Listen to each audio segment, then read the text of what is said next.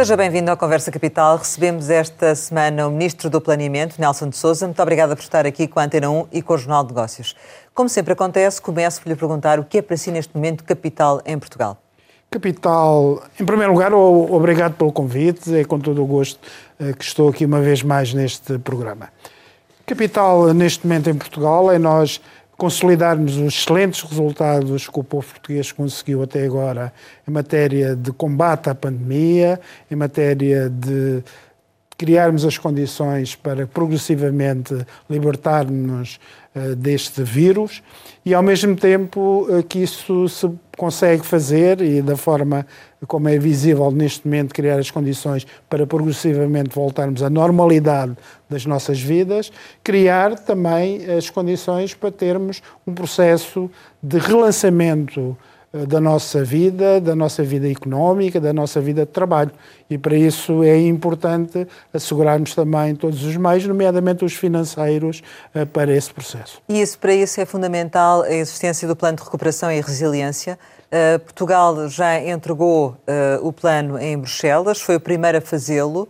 Não poderíamos ter esperado um pouco mais? Porquê essa necessidade de sermos o primeiro a entregar? Não faria sentido esperar mais algum tempo? Não precisávamos de um pouco mais de tempo?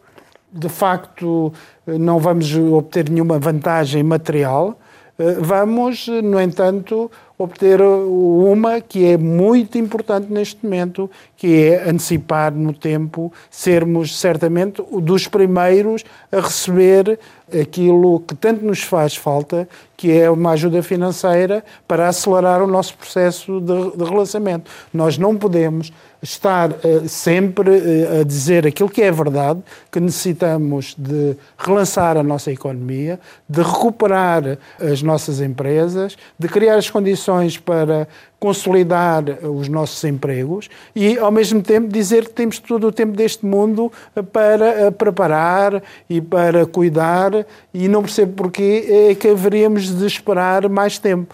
Não, porque... isso é a pergunta que eu lhe faço, mas uh, aquilo que me está a dizer é que o facto de termos entregue uh, antecipadamente, ou seja, antes do prazo, que isso significa que começamos a negociar mais cedo e podemos receber mais cedo. É isso? É isso mesmo. Aliás, só não o fizemos ainda mais cedo porque a, a Comissão definiu um processo de entrega que pressupunha eh, que, antes de proceder assim, eh, que se obtivesse um consenso e um acordo com a Comissão Europeia.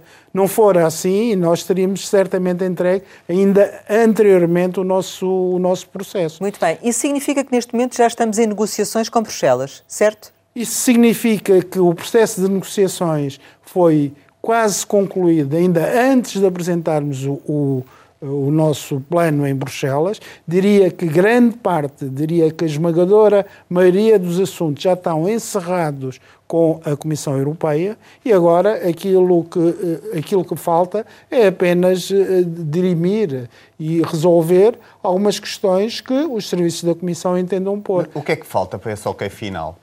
Aquilo que falta para, para o ok final serão as verificações finais da conformidade por parte dos serviços da Comissão, que não intervieram diretamente nas negociações, de forma a que, dentro de um mês, a Comissão possa produzir o seu parecer, para depois, posteriormente, o Conselho Europeu possa também ter forma de decidir, para então, em finais, antes do final de junho, o Conselho uh, ECOFIN possa aprovar o nosso plano. Ou seja, já a 18 de junho poderá ser aprovado o plano português? É isso mesmo. É isso mesmo, eh, porque nós, quando ambicionamos ter o nosso plano aprovado ainda durante a nossa presidência da União Europeia, eh, temos de trabalhar para isso. Trabalhar para isso quer dizer planear, planear quer dizer medir os tempos todos e cumprir os passos necessários. Por isso mesmo, por isso mesmo, é que nós eh, fomos os primeiros e não apenas para ganhar qualquer corrida que de facto não faria qualquer sentido. Então não há questões de fundo neste momento em negociação com Bruxelas.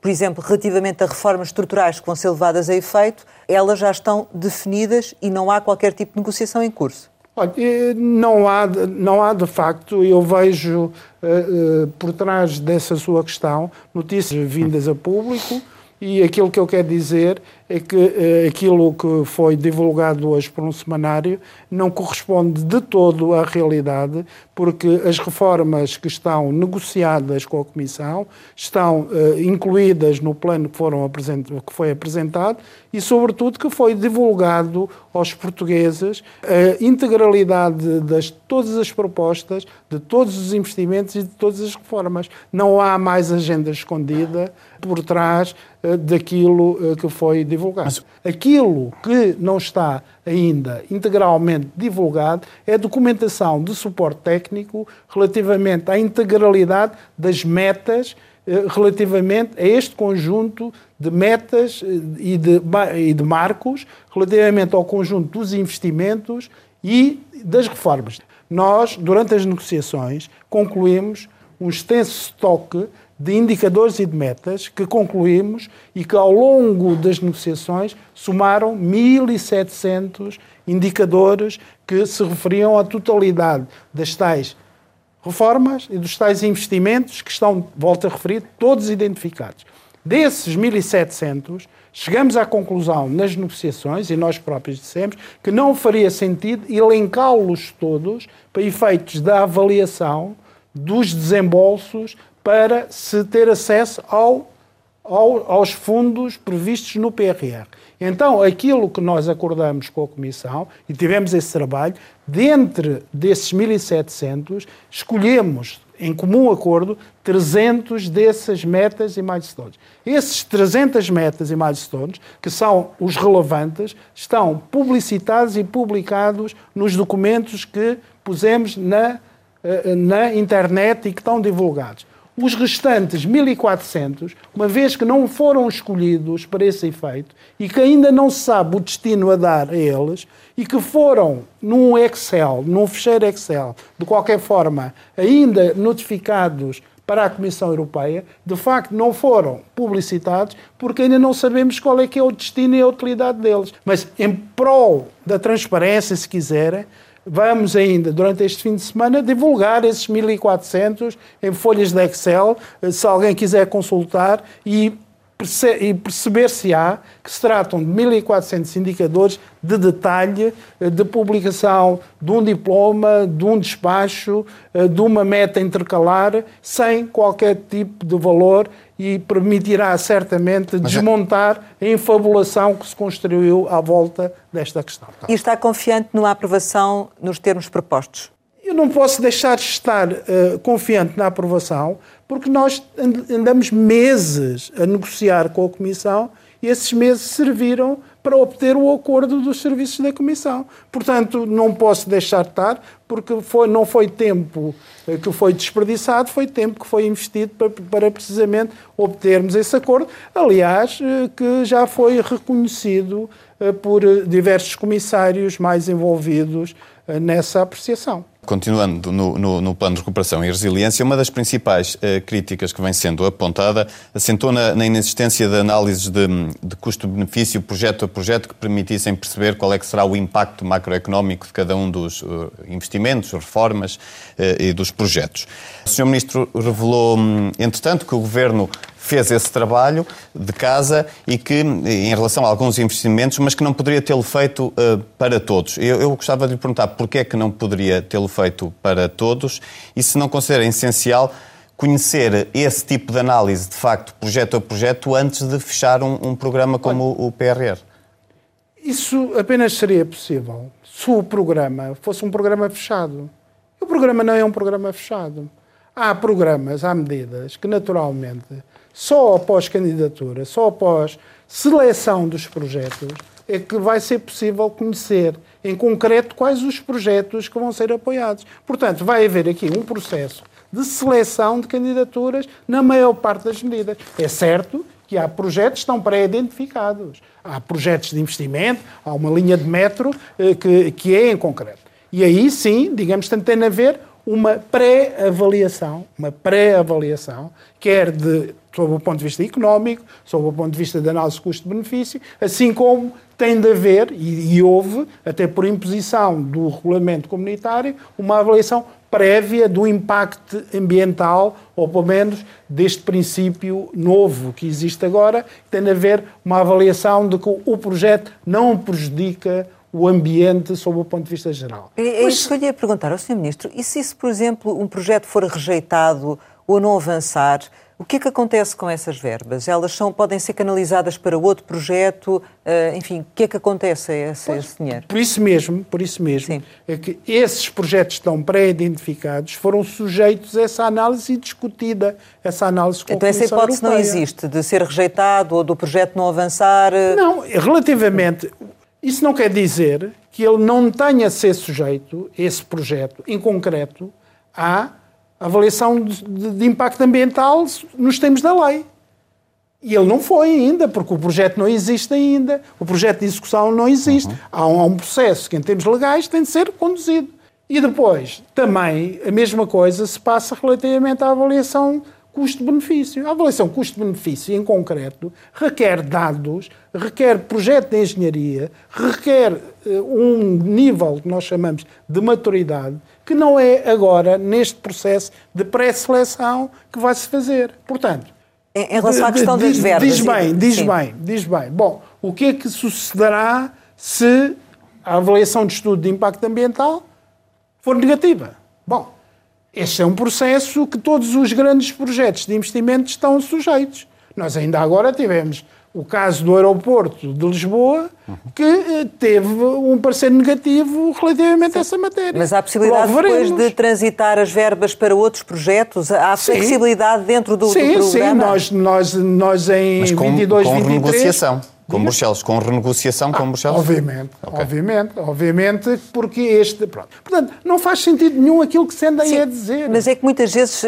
ficamos uh, com a ideia, e tem acontecido, de que há verbas que depois não são gastas, porque uh, não aparecem os projetos. Mas essa, mas essa é uma outra Enfim, questão. Eu estava é... agora a responder. Sim, mas essa é uma questão que também é relevante, não, então... porque não estão identificados os, os, os, projetos em concreto e, portanto, fica sujeito ao aparecimento dos ditos Então eu já não, respondo não é? essa questão, Pronto. uma questão de cada vez. Eu estava a tentar responder esta questão da avaliação custo-benefício. Porque, eh, de vez em quando, eh, eh, enfim, surgem surgem legitimamente estas questões, ah, não há avaliação custo-benefício. Bom, não há porque não chegou à altura de haver. Mas isso já percebemos, Sr. Ministro. Muito bem. Então, mas, mas, ainda assim, isso também foi referido pelo próprio consultor que... Não, é foi, não, não foi referido assim, porque a frase foi retirada de contexto. Eu ainda, ainda venho, venho agora, venho agora de ter uma sessão de trabalho com, com o professor António Costa e Silva e nós falamos e, e nós sabemos, e, enfim, e, e, o, professor António Costa e Silva, que, que cima é, é, engenheiro de formação, sabe perfeitamente, digamos, tanto o que é que é um projeto, como é que ele se desenvolve, enfim, quais são os passos em cada altura quer dizer, que se tem de dar. Há uma fase da ideia, há uma fase depois que essa ideia tem de ser testada, eh, tem de ser pré-analisada. Pronto. Em relação às verbas, Sr. Ministro? Relativamente às verbas, eh, portanto, esta é a questão, o desafio de qualquer programa. Os programas, eh, portanto, têm de ser lançados nós, muitas vezes, nós escondemos que eh, muitas vezes a ambição de determinado tipo de medidas choca-se muitas vezes com a realidade que encontramos. Nós muitas vezes queremos projetos eh, que correspondam a requisitos, por exemplo, eh, de inovação, requisitos de exigência em matéria de qualificação dos trabalhadores e depois constatamos que não há procura suficiente para a ambição que muitas vezes desejamos. Bom, nós aquilo que temos de fazer é tentar uh, tomar as medidas, andar a suscitar e dinamizar a procura para ver se tem procura ou não tem. Bom, se não tem procura, nós aquilo que temos de fazer é a gestão do programa, pegar daquela verba está ali e colocá-la, quer dizer, noutras medidas. Mas isso é a nossa gestão normal dos fundos que fazemos quer no PRR, quer tanto em E, portanto, não será diferente situação. no PRR? Vão ter essa não capacidade de poder ajustar as regras, de, de, de, alterar as... Sim, portanto, mas uh, devemos ter aqui mais alguma uh, rigidez neste PRR por duas razões. Primeiro, porque temos menos tempo para fazer estas, eh, estas alterações todas. Segundo, porque a natureza deste programa é uma natureza diferente eh, em termos até de autonomia eh, para fazermos este tipo de operações, não escondo. Portanto, nós somos todos convocados para uma disciplina muito maior. Não é só disciplina para cumprir em menos tempo, mas também a disciplina para cumprir, para além dos resultados financeiros de execução, estes resultados das tais metas, dos tais milestones, que também vão ser essenciais e determinantes para nós irmos e sermos capazes de ir buscar o financiamento. A questão é que, sabe, como o programa é tão aberto em algumas áreas, depois fica realmente a dúvida se ele é ajustado à realidade e se vai ter a procura que, eh, efetivamente, o Governo perspectiva ou não. E depois será uma perda de tempo, não é? A questão Olha, é essa. É assim, não havia outra alternativa. Eu dou-lhe um exemplo. Nós temos um programa muito ambicioso em matéria de habitação. Eh, e garantir habitação, as pessoas não têm uma habitação digna. Estimamos em perto de 26 mil habitações que são necessárias. E aquilo que vamos fazer é, ele vai ser executado através da celebração com cada um dos municípios de estratégias locais de habitação. Bom, essas estratégias locais de habitação têm de ser formuladas, têm de ser concebidas, têm de ser adaptadas em cada, em cada município pelo respectivo Quanto, município. Quantos municípios já o fizeram, por exemplo? Quantos municípios Sim, já, já o fizeram? apresentaram planos ou projetos então, para... Mas, mas se ainda agora apresentamos Sim. o programa... Certo, mas é eu que, pergunto, como é que, como mas, é eu sei que há, há, municípios que já fizeram esse trabalho de casa. Ah, ah pois já, e há muitos municípios? Há, e há muitos municípios que já estão a fazer e, e o próprio Ministério tem vindo a promover, digamos, tanto aqui estas regras. E nós próprios, e nós próprios, ainda temos de definir alguns procedimentos, porque nós próprios ainda não sabemos, por exemplo, e Bruxelas ainda não definiu, os modelos de transferência uh, dos recursos uh, que vai, vai utilizar uh, no nosso no, no relacionamento connosco próprios. Nós temos de definir isso. Por exemplo, os municípios também precisam de saber esse modelo que nós vamos ter com eles. E nós só conseguimos definir esse modelo com eles quando soubermos o modelo que tivemos com Bruxelas. Mas o que, é que, o que é que está em causa, Sr. Ministro, em concreto, em termos de modelos, opções?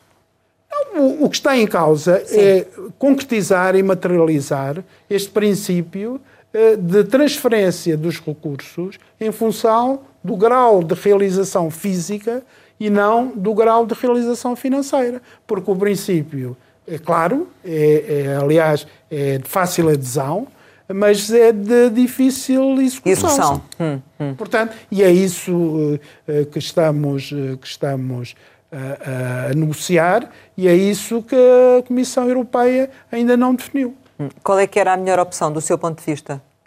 Não, a melhor opção, eh, há, há, várias opções aqui de caráter técnico, há sempre soluções técnicas, mas aquilo que, não, eh, que, por exemplo, não será aceitável é que daqueles 300 indicadores, eh, enfim, se faça uma avaliação global, mas que, por exemplo, nunca será aceitável que de, se do, daqueles 300 indicadores nós falharmos um por por 5 ou 10%, que sejamos penalizados globalmente Mas e não recebemos, questão... por exemplo, dou aqui um exemplo eh, de uma irracionalidade que nunca aceitaremos certamente. Mas essa é uma das questões que está em cima da mesa da parte dos serviços da Comissão, é de que eh, se não, quando as metas não são eh, atingidas na sua plenitude, não há desembolsos. Ou então só em casos muito excepcionais, pelo menos há essa informação.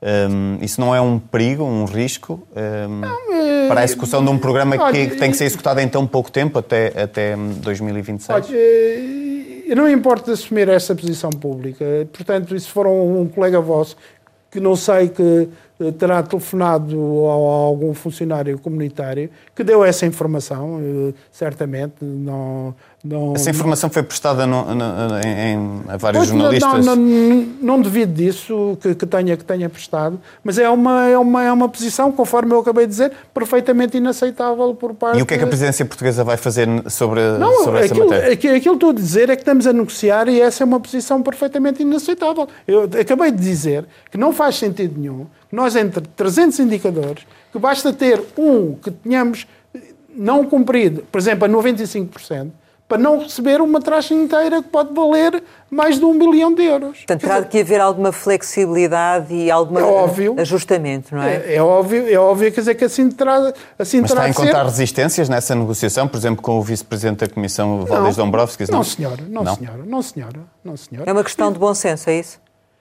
Como em tudo na vida. Sr. Ministro, relativamente às, às empresas, eh, houve nesta versão pós-consulta pública um reforço da capitalização das empresas. A fórmula encontrada agora, do seu ponto de vista, é realmente suficiente face àquilo que é a expectativa das necessidades das empresas? É, é porque o PRR não, está, eh, não é o único instrumento de apoio às empresas eh, nos próximos anos. Não será. O PRR concorre com perto de 4,6, 4,7, de formas redondas, 5, 5 mil apoios milhões, diretos. agora depois do reforço de 300, apoios diretos. Fiquemos por aí. O próximo quadro comunitário de apoio, portanto, do PT 2030, dos, dos fundos estruturais, há de assegurar outro tanto a volta de 5 mil milhões de euros.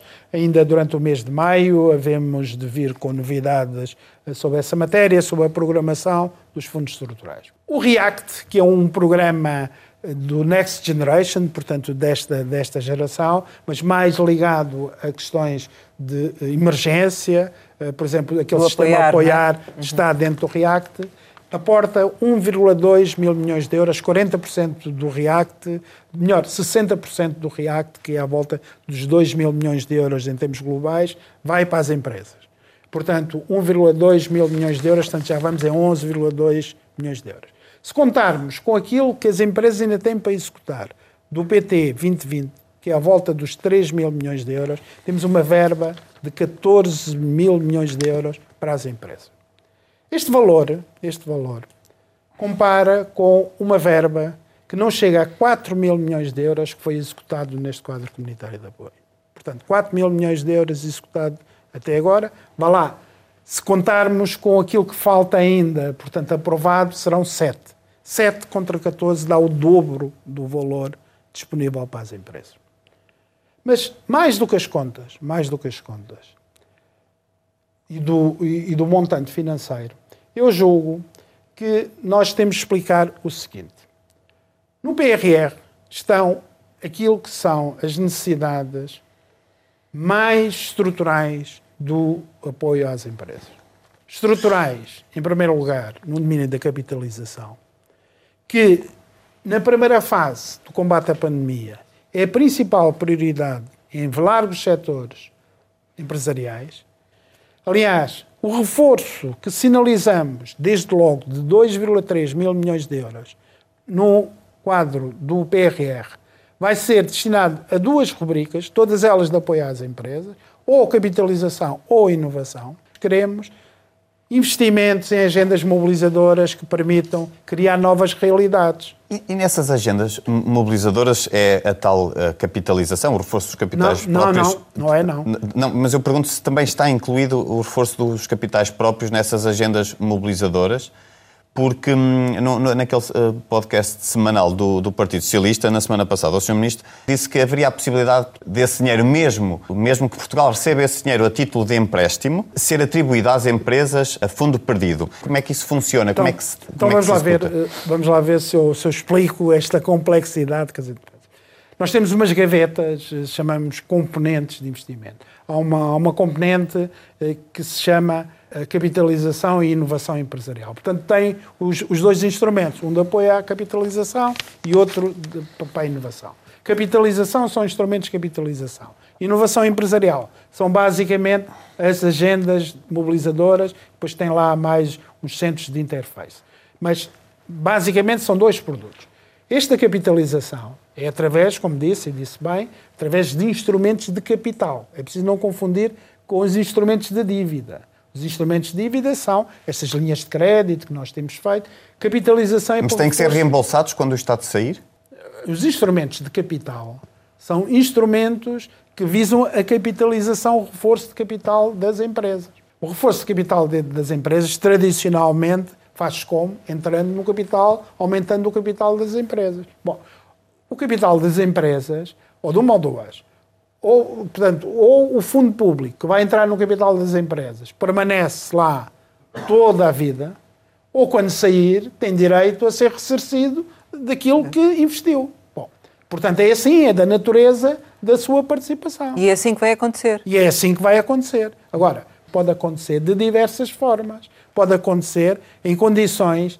Aquilo, bom, eu agora não quero entrar aqui. Mas o que é que está previsto? Porque há, há formas de sair de forma diferente, não exigindo remunerações iguais ao capital, portanto, ao, investimento privado. Para facilitar a saída, não Para é? facilitar a saída, pode até sair eh, com mecanismos de desconto, portanto, pode fazer. Agora, o princípio é, se investiu, quando sair, tem direito a, enfim, à, à sua cota. Portanto, é, é o princípio basilar. Agora, também há mecanismos de quase capital. Portanto, há mecanismos que não são nem capital, nem dívida. São mecanismos de quase capital. E esses mecanismos também ajudam a capitalização de empresas. Por exemplo, há empréstimos que têm de ser reembolsados, mas cuja remuneração não é um juro, mas é em função dos resultados. Portanto, tudo isto são mecanismos que facilitam a estrutura e a capitalização das empresas. Capitais alheios é que não pode ser. Porque capitais alheios levam ao endividamento das empresas e é isso que nós não queremos. É, é isso que elas têm de mais agora. Isso é tudo capitalização. E é isso que o Banco de Fomento vai fazer e tem de fazer aqui nesta matéria. Está identificado o tipo de empresa que vai ser privilegiado nesse reforço de capitais, dos setores Olha, de que provém-se grandes, pequenas É empresas? assim, é assim. Naturalmente, o nosso alvo principal são as empresas de menor dimensão. Porque as empresas de maior dimensão, em primeiro lugar, em princípio, estarão melhor capitalizadas e têm outras fontes e outras formas de, eh, de resolver os seus problemas. Em segundo lugar, há aqui um princípio eh, que, aliás, que as regras de auxílios de Estado eh, normalmente vão exigir, é que essa empresa que está descapitalizada, fruto da, da situação e, do, e da severidade com que a crise se abateu naquelas empresas, mas que tem uma perspectiva de viabilidade económica. Portanto, que já antes da crise, por exemplo, uma das regras é que ela não, não estivesse desequilibrada antes da crise.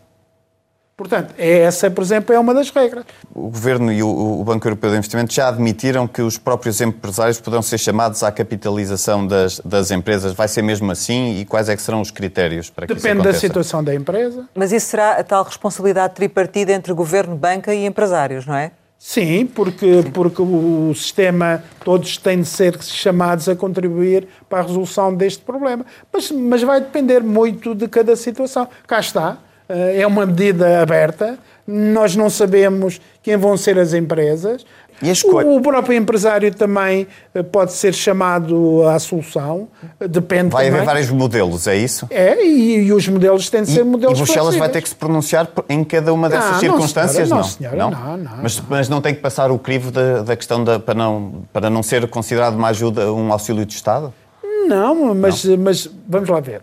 Tudo isto são auxílios de Estado. Tem de ser auxílios de Estado autorizados e permitidos. Porque a partir dos programas estão aprovados por Bruxelas. Estão é aprovados e têm regimes de, e ao abrigo de regimes gerais de auxílios de Estado que permitem uma certa margem de atuação. Sr. Ministro, quando é que gostava que efetivamente, ou quando é, quando é que acha que efetivamente as empresas vão começar a poder recorrer a estes mecanismos e o capital a entrar? Vamos lá falar claro. O programa vai ser aprovado, esperamos nós, e temos do nosso lado tudo feito para que assim o seja. Sendo possível cumprir o tal prazo do 18 de junho, eventualmente, não é? Estou a falar de 18 de junho para aprovar os planos, não estou a falar aqui de um prazo para, eh, para que a Comissão reúna os recursos financeiros, mas eh, a pre- a presidência portuguesa está a fazer tudo aquilo que lhe é possível para que, eh, enfim, que esta condição acompanhe a outra. Se não for possível acompanhar rigorosamente, que não esteja o momento muito desfasado. Porque, em boa verdade, as duas condições são necessárias para que o plano comece aqui a funcionar. Eu tenho para dizer o seguinte: é que o governo português tomou uma iniciativa de poder eh, financiar e poder autorizar o arranque formal de, algumas, de alguns projetos que considerem condições de arrancar mesmo antes da aprovação. E é nisso que nós estamos a trabalhar neste e, momento. E que projetos são esses. Ministro? Estamos, eh, estamos neste momento a avaliar quais são aqueles que, em princípio, estão em condições de arrancar, porque já têm condições para isso, e aqueles que são mais relevantes uh, para, para, enfim, para o relançamento. Uh, Pode dar exemplos? Uh, pode eu, dar algum exemplo? Eu não, eu não quero antecipar, é um trabalho que estamos a desenvolver em conjunto com os diversos ministérios. Eh, portanto, há onde ser, naturalmente, há onde englobar apoios às empresas, mas também eh, de, de, eh, de investimentos em diversas áreas públicas também, portanto, cobrindo várias áreas do, do, do PRR. E nos próximos dias vamos ficar a conhecer, dentro em breve? Ou... Sim, enfim, dentro, dentro de uma, duas semanas, onde começar uh, começar a, flu, a fluir, uh, digamos, tanto esse tipo de concurso. Quanto é que o Estado português já antecipou daquilo que vai receber do PRR, digamos assim, através do, do próprio orçamento? Eu não tenho, não tenho aqui a conta, mas esse sistema de antecipação começou ainda há poucas semanas, mas julgo que já vamos em algumas dezenas de milhões de euros. Oh. Ministro, não, não seria um, mais avisado ou mais prudente contemplar uma maior parcela de, de, empréstimos no PRR, mesmo que a título condicional, para prevenir uma eventual circunstância de um forte agravamento dos custos de financiamento da economia portuguesa? Essa questão, no, no fundamental, eh, deve ser avaliada num contexto mais vasto daquele que, que colocou e que tem a ver com uma, com uma variável que. Os 130% de dívida eh, do, que, é- sim. Porque não é, é, não é indiferente eh, nós termos, como alguns países têm, rácios de dívida de 60% ou de 70%, ou temos 130%. Daí eu ter referido a título condicional como os tais 2,3 mil milhões, porque nós tínhamos direito sensivelmente a 15 mil milhões a crédito. Ah, bem, mas, sabe, mas sabe que estas sinalizações, que são sinalizações, mas que também funcionam muitas vezes a título quase que definitivo junto dos mercados também. Portanto, é uma matéria que, em última análise, eu não gostaria de me pronunciar, porque é da avaliação e decisão do meu colega das finanças. aquilo que posso dizer é que, precisamente por isso, é que se deve ser valorizada aquilo que se fez no final, e fez-se no final, com uma componente de aumento de 2,3 mil milhões de euros, de aumento destinado exclusivamente às empresas, e fez para dar resposta e no seguimento da consulta e da auscultação que nós fizemos. Houve... Não consideramos tudo, mas aquilo consideramos e consideramos de uma forma substantiva. Diga-me só um bocadinho, mas houve um braço de ferro com as finanças nesta matéria? Mesmo tivesse havido, não era aqui neste programa que iria eh, falar sobre esta matéria. E não houve. A fiscalização de Bruxelas, como já aqui referimos, vai ser uh, apertada e detalhada. Uh, pode explicar-nos melhor quais são as funções efetivas da Comissão de, de Acompanhamento relativamente ao PRR, que vai ser liderada por Costa Silva? O, o acompanhamento é absolutamente essencial. O acompanhamento é, é uma, uma função eh, que muitas vezes também é pouco valorizada, tanto aqui em Portugal, que é uma monitorização por alguém que é exterior à gestão, uma forte representação dos utilizadores também.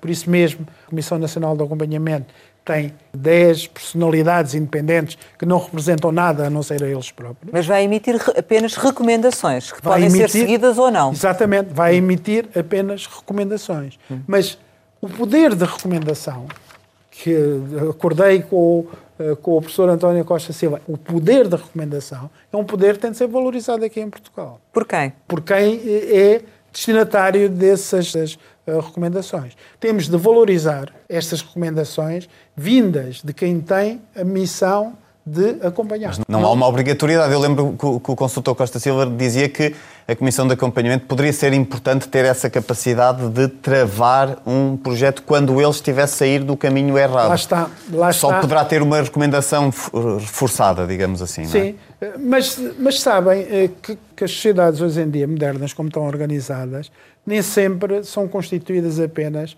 eh, dos, eh, dos poderes formais e fácticos. Toda a gente sabe que hoje em dia o soft power é um poder muitíssimo forte e que determina muitas das decisões. Costa Silva vai ter esse soft power?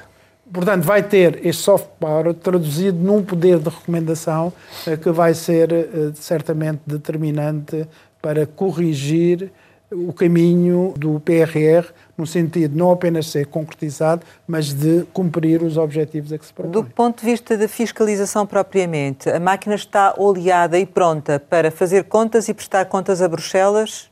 Olha, eh, portanto, nós temos depois portanto, a Comissão de Fiscalização e de Auditoria, presidida por uma entidade que é independente, que é a Inspeção Geral de Finanças, para além da qual existe também uma relação especial com o Ministério Público, que também vai ter uma ligação a essa comissão e que eh, vai ser um sistema que funcionará como uma espécie de conselho fiscal eh, deste programa.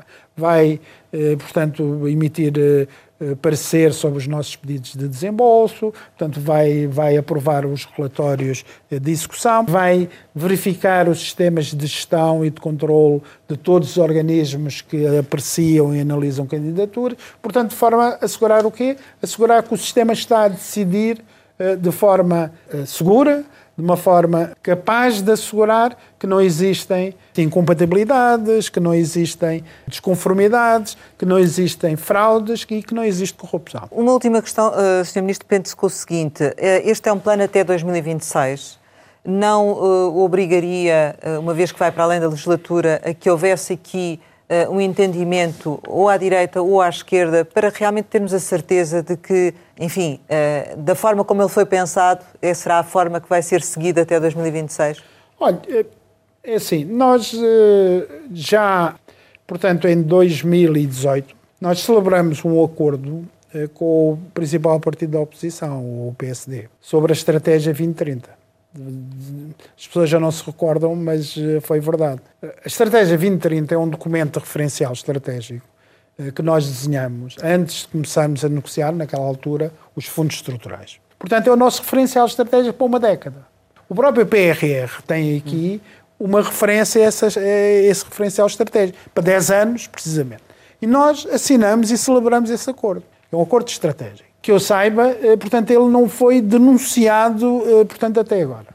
Também é verdade que não temos encontrado da parte do PSD eh, nenhum apoio explícito a nenhum dos documentos que se acolheram, segundo nós, é, é sob a, proteção desse, dessa estratégia. É verdade, porque os sucessivos documentos estratégias, quer de programação orçamental, de, dos documentos das grandes opções, quer aquilo que produzimos para a estratégia eh, do, eh, do PT 2030, quer agora, portanto, do PRR, eh, de facto não tivemos apoio consistente do, do, do, PSD, nem de qualquer outro partido da oposição. Portanto, o PSD também não está a cumprir aquilo que acordou convosco. Não sei, isso terá de perguntar, Estou digamos, perguntar, tanto ao PSD, mas pelo menos não foi consequente tanto até agora. Bom, de facto, nós temos feito todas as tentativas. Nós ainda agora, antes de entregar a versão final, eh, eu próprio tivemos o cuidado de apresentar eh, previamente a todos os partidos políticos com representação na Assembleia da República o PRR que queríamos enviar a Bruxelas. O Sr. Ministro apresentou aos partidos, mas não uh, uh, solicitou um, um, apoio aos partidos àquelas, àquele pacote, não é? Quer dizer, é diferente nem, nem negociou com, com, os diferentes partidos, não é? Não, mas mostramos uh, disponibilidade para, para, para ouvir e, e, para aceitar. Aliás, aquilo que posso dizer, por exemplo, que nem todas as medidas estavam ainda uh, decididas e houve e houve decisões finais bem relevantes que decorreram também desse processo de escutação. Até porque sabemos que há, que há medidas que estão previstas que não, não recebem a concordância, nomeadamente dos partidos à esquerda, em matéria de reformas estruturais, não é? Isso pode ser um problema ou nem por isso? Não vemos como é que as reformas estruturais que estão aceitas a nível do, do Programa de Recuperação e Resiliência uh, possam criar dificuldades desse Mas tipo. não há um risco de algumas dessas reformas estruturais criarem atritos uh, na negociação parlamentar com os partidos, com os parceiros preferenciais à esquerda, no que diz respeito, por exemplo, à aprovação de orçamentos, e vem aí em breve a negociação do próximo orçamento? Ou seja, não há aqui uma margem de adicional de atrito não, uh, o que interessa depois, no fim, é, é, o, é, o, modo como os recursos financeiros são aplicados. E, bom, e também os compromissos que há da execução de reformas. Pois apontem um caso, quer dizer, de, de, não é daquelas supostas e miríficas uh, agendas ou, ou, reformas que estariam numa agenda escondida, uh, que estará na cabeça de alguns de, de, alguns ficcionistas, mas neste caso concreto, daquelas que estão divulgadas e que são as únicas que realmente foram acordadas com Bruxelas, enfim, apontem alguma que possa não suscitar, enfim, a adesão mais ou menos generalizada dos portugueses, pelo menos enquanto objetivo. Vamos ver o que é que vai acontecer. Sr. Ministro, chegamos ao final e, como habitualmente, costumamos lançar algumas palavras para uma resposta rápida. A primeira é Cimeira Social. Imprescindível para que, no pós-pandemia, a Europa definitivamente incorpore na sua política esta dimensão de uma forma mais consistente. TAP? TAP, um, um problema uh, que importa resolver, uh, um problema que assumimos que é nosso e, como tal, temos de assumir as nossas responsabilidades. Novo banco? Novo banco, um problema que não é seguramente deste governo, é um problema que resulta de um processo bem complexo e que também há aqui entre honrar compromissos e não assumir as responsabilidades que não são as do Estado, encontrar a solução adequada para uma rápida desoneração eh, das responsabilidades eh, públicas. José Sócrates.